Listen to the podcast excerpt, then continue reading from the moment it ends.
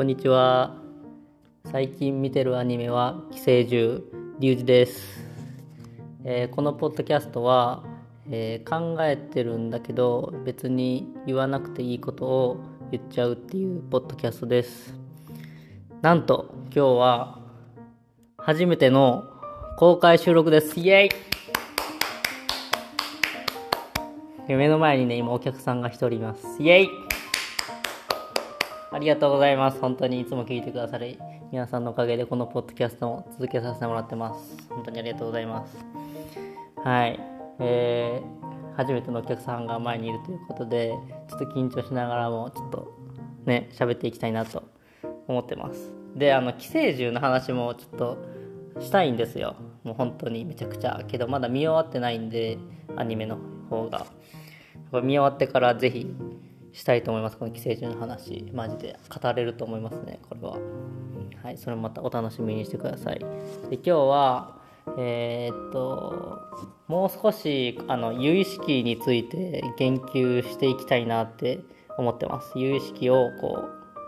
うもうもうなんだろうな。もう少し理解。僕が今現時点で理解している有意識をお伝えできたらなと思ってます。でなんでこれ言いたいかなって思ったらあの今日の朝あの古典ラジオの「えー三蔵法師現状編」を聞いてより一層もう一回僕の中で落とし込んだ有意識っていうのをお伝えできたらなと思い、えーました。ぜひそのいや僕のこの有意識の話聞くよりも古典ラジオさんを聞いてほしいんですけど、まあ、あの有意識についていろんな人にも聞いていただけたらなと思ったので聞いてください。で有意識まず漢字はあの唯一の唯唯が独尊の唯に認識の識ですね。で有意識って言います。でうん難しい本当に難しいんですよこの論理は。えっ、と端的に言うとこの世は認識でしかなってないよっていう話でえー、と今僕が目の前にこうサブレっていうビスケットが見見えてるんですけどこのサブレっていうのも僕が認識してるからそこにあるだけで本当にあるかないかは分からない。そこに認識があるだけでしかないっていうことなんですよ。つまりどういうことかって言ったらいやつまりでもないんですけど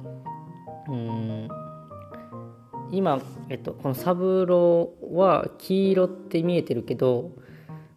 パッケージが黄色だけど黄色っていう名前が当てられてるだけでありそもそも黄色じゃない色をしてるかもしれない。こう人間ってねコウモリとかそのトンボとかみたいに音を広げたりとか目がめちゃくちゃ見えたりするわけではないのでこの今光ってる光をただ単に黄色って認識してるそれはこの人間の目でしかないしもう一つ言えば今こう聞いてくれてる人は黄色に見えてないかもしれない。同じ黄色だけど黄色とは言えないかもしれないみたいなところ。つまりそれぞれの認識でしかこの世は成り立ってないよっていう論なんですよ。大丈夫ですか？今まで。ついてこれてますか？あよかったです。今この視聴者さんはついてこれてるらしくて。でえっともう一つあの言うとあのね何をうん。今「言葉の本質」っていう本も読んでて同時にでそれもなんか似たような感じのことを僕は受け取ったんですね。つまりどういうことかっていうとこのビスケットって言うんですけどビスケットはビスケットじゃないんですよ。はい。つまりビスケットはビスケットっていう音が並んでるだけビとスとケとちっちゃいツとトが並んでるだけでありそのこの茶色のサクサクした小麦粉でできてるものではないですよね。ビとスとケツとケとトの流れって。意味わかりますか？ビスケットの中にはこのサクサクした卵と小麦粉が混ざってオーブンで焼いたっていう意味はないですよね。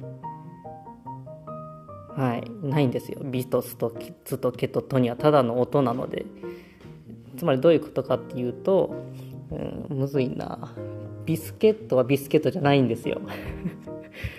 でなんかこのこれをどこに持っていきたいかっていうわけではないんですけどうんあそうだね。いや分かったかな今ので。でだから卵も卵じゃないんですよ。卵っていう名前があるだけで例えば英語にするとエッグじゃないですか。もし日本語と英語の話者が2人存在して日本語の話す人はエッグっていう単語を知らない。英語話す人が卵っていう単語を知らない時に卵とエッグっていう言葉を通じてコミュニケーション取れないですよね。本当のそのエッグイコール卵っていう認識の結びつきがなければ卵まあかっこエッグをこうお互いに認識できない。本当は卵なのにエッグなのに認識できないっていうことが起こりうる。まあもう少しちょっと具体的に考えると例えばエッグが2個並んでたとして外国人がそれをエッグって呼んだ時に2個ある状態がエッグなのかもしれないし2個卵が存在するっていうことがエッグなのかもしれない。もしくは机の上に2個並んでる状態がエッグって呼んでるかもしれないですよ。それをこの卵単体のことだけをエッグって決めれるわけではないですよね。それはこうちゃんとその後にまあその本は何で何て言ってるかって言ったら、えっと、めちゃくちゃ人間は推論できる人間だって言ってるんですね。推論してここに2個あるからエッグっていうかもしれないとか机の上に2個並んでるからエッグっていうかもしれないとかいろんな推論して1回失敗するんですよ。でだから他のところで何かが2個並んでる状態をエッグって呼んでで伝わらなかった。時にあこれはエッグじゃないんだと。でじゃあこの単体がエッグっていう名前なのかもしれないなみたいなことから推論してあでエッグって通じたらあこれがエッグなんだっていう話になるらしいんですよ。もう確かにって思ってでこれをどうなんか思ったかなって僕は思った時にそのうんなんだろうねこう推論するんですよ。えっ、ー、と推論するっていうことはその不確かなことに対して仮説を立てたりとか、えー、結果が分かってないけどなんかアート思考的にいろんなことを考えてみるってことなんですよね。つまりどういうことかっていうとた、えっと、卵が割卵の殻を割ってその白身と黄身が出るっていうのが結果が分かってたとしたらその何ですか結果が分かってるものがあるとしたら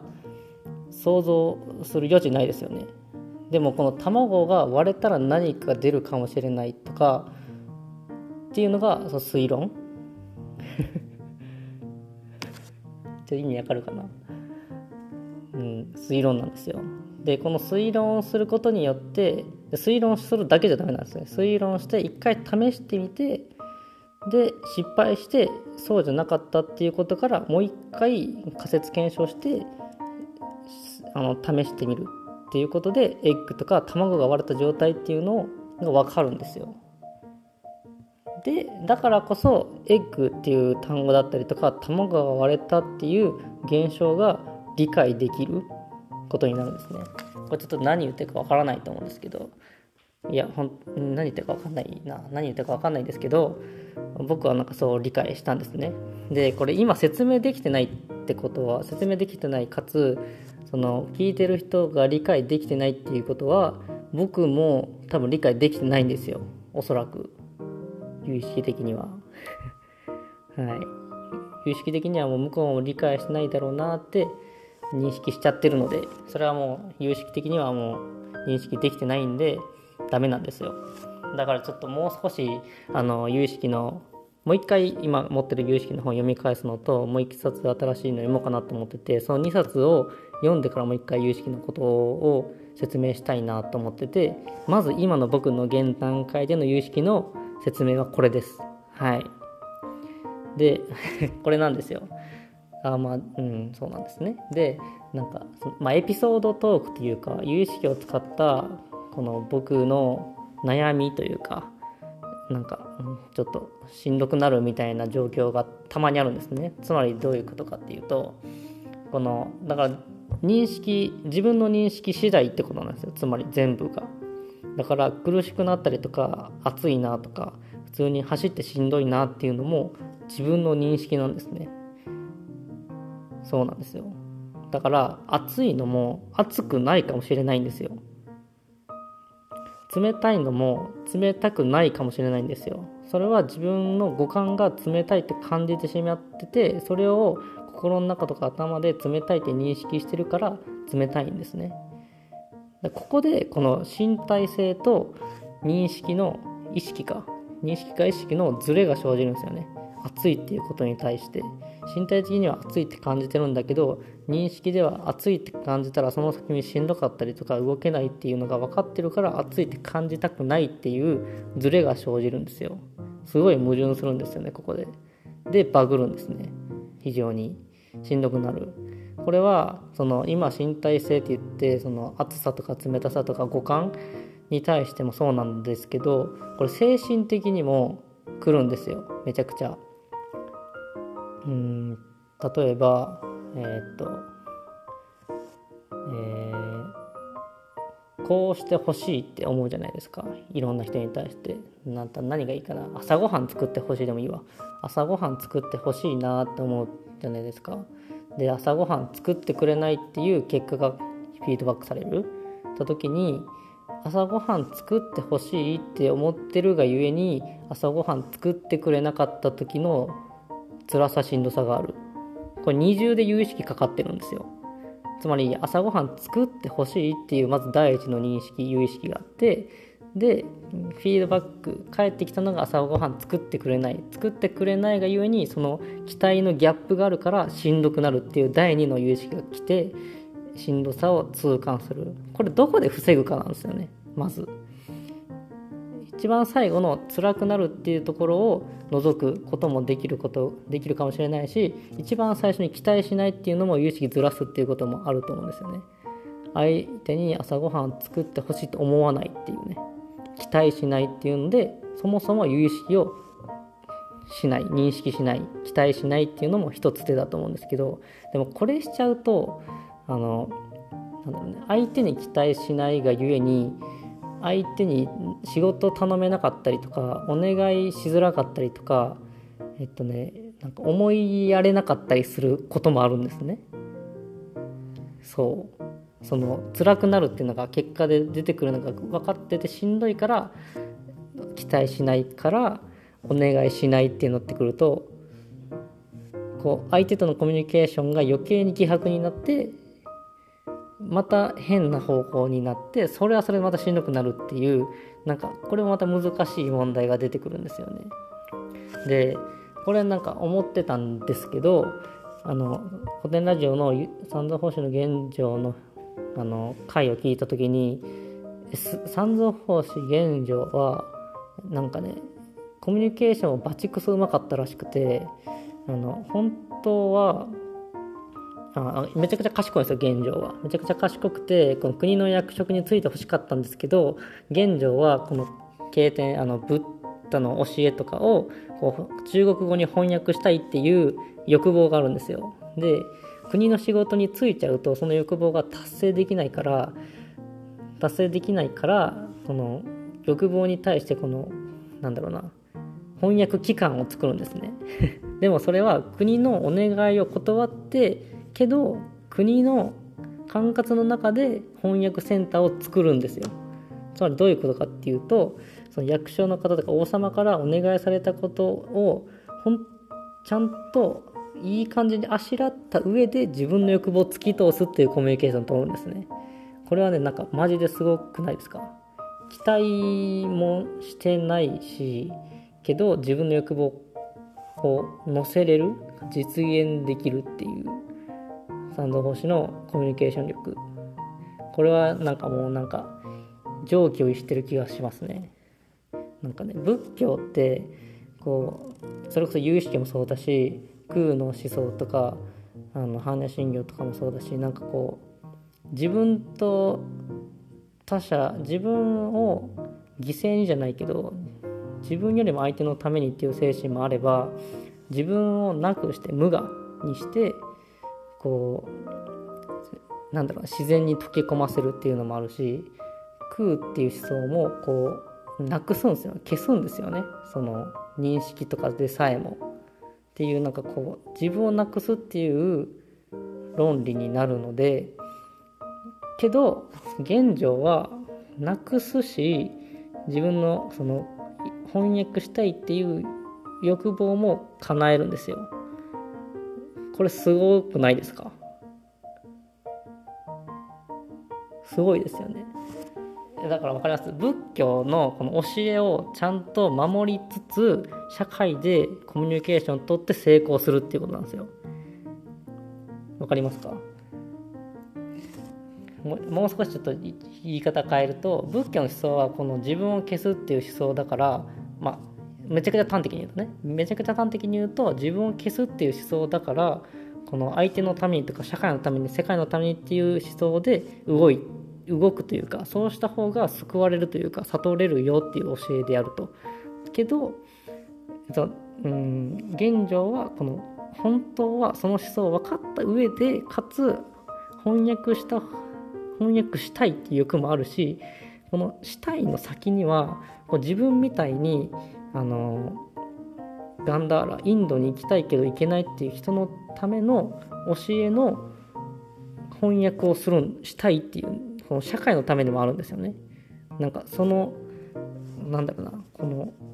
うん相反するものを持った上で突き進むっていうのがマジですごいなって思って聞いてました僕は。はいこれはすごくすごく難しいことだと思っててえっとだからですよあの会社しんどいけど社会のためにこれしないといけないってことが分かってるからしんどいけど続けるみたいな、まあ、ちょっと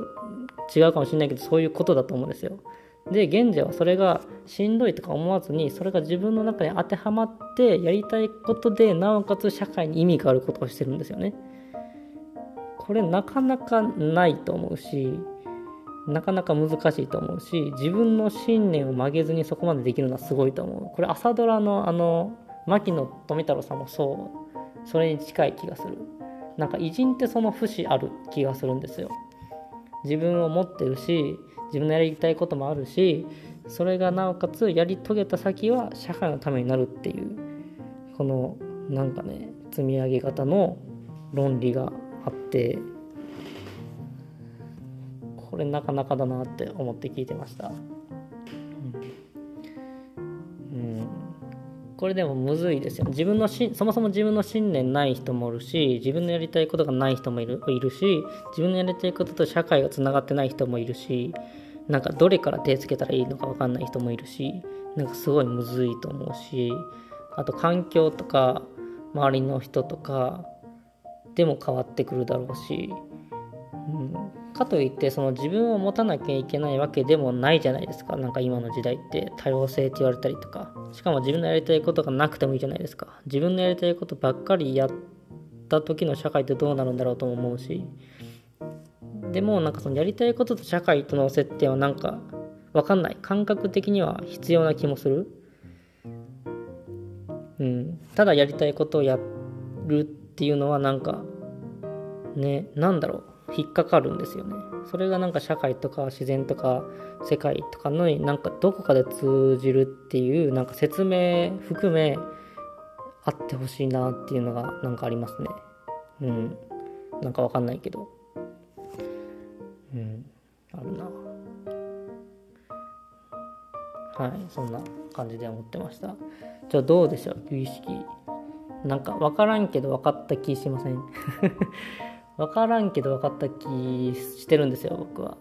うん、で仏教のむずいところはこの分かってるんですよみんな分かってるんですけど身体性が伴ってなかったりとかそのアクションとか実現ができてなかったりするみたいなのが僕は難しいなと思っててつまりなんかそれに対して修行が必要だなとかずっと京都なきゃなきゃダメだなとかなんか写経しなきゃなとかみたいなものがなんか必要っぽいですよね。わかんないけど。でもなんか今って少し違う気もしてて結構そこの理解までのスピードが速いから実践するかどうかみたいなのがうんなんかむずいな。何て言ったらいいのな。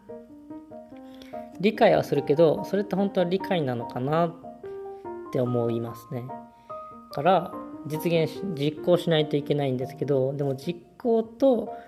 やりたいこととそれが社会とつながってるかってまた別の視点になってくるんで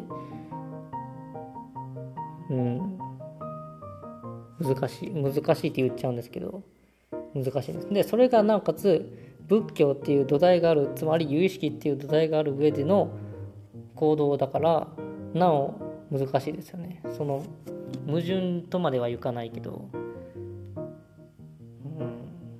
れ結構なんか難問だなって思って僕は僕の中でそれをこじらせちゃうんですよねさっき言ったその期待しちゃったりとか期待した上でフィードバック返った時の辛さがに対して有意識で反応しようとしたりするところとかそこが僕のウィークポイントだなってなんか最近思ってます。あその寄生獣見てても思うんですよ。なんか有意識じゃないですかその作品見るとかもそうですけど作品があってそれを見た時の僕の心の変化自体なんか別に作品見なくてもいいし作品見た先に有意識な有意識じゃない作品見た先に感情を揺さぶられなくてもいいわけじゃないですか。で揺さぶられちゃうんですよ。で揺さぶられた先でどうしたらいいか分かんなくなるっていう場合もあるんですよ。まあ寄生獣とかまさにそれでどうしたらいいか分かんねえなみたいな。どう考えたらいい？そもそもどう考えたらいいか分かんないみたいな思考にもなってきた時に有意識が効かないんですよ。もうそうなってくると。なんか有意識でさえないものが出てくる。なんかそれは有意識の思想っていうのを見た時にはマナー式とか荒屋式っていう認識のさらに仮想部分のことだっていう話にもなってきててそれはなんか僕はまだ理解できてないんですけど理解できるものじゃないかもしれないんですけどそうだって言っててうんなんかわからないこともたくさんありすぎるなって思ってます。はい、うん。でちっちゃい頃というかなんだろうないつぐらいかな高校大学なんかわかんないけどいつからか思ってるのが分かりませんよ。1+1 は2って理解できるじゃないですか。でも 1+1 って 21+1 イコール2って理解できなかった時があるわけじゃないですか。いずれいつか。で 1+1 が2って理解できるっていうことは自分の中にそもそも答えがあったんじゃないのかなとも思うんですよ。意味わかりますか？1+1 イコール2が分かる前と後があるとして分かる分かる前と分かる後って何が変わったかっていうと自分の中で 1+1=2 っていうのが負に落ちたか落ちてないかだけなんですよ。つまり有意識なんですよねこれは。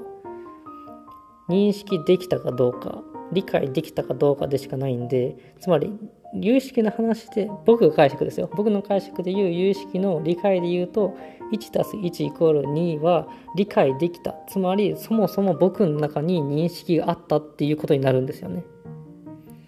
だから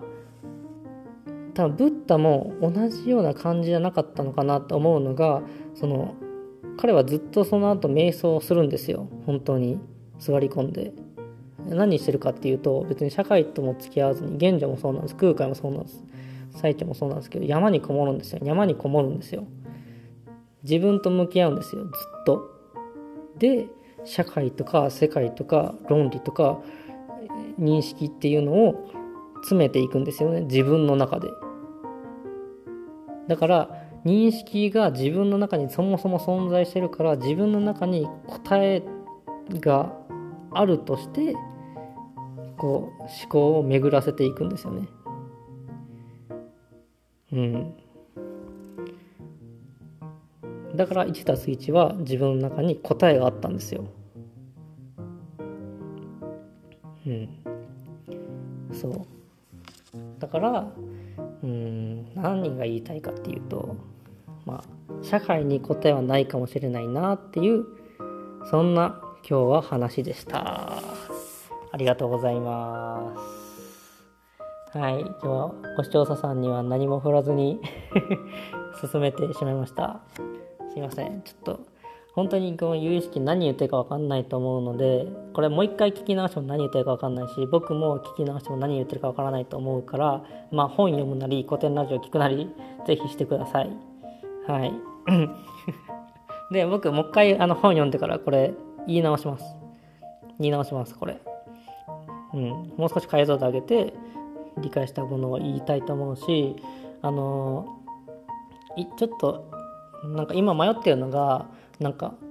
えっと、そのそもそも答えは自分はちょっと時間伸びるな。そもそも答えは自分の中にあるから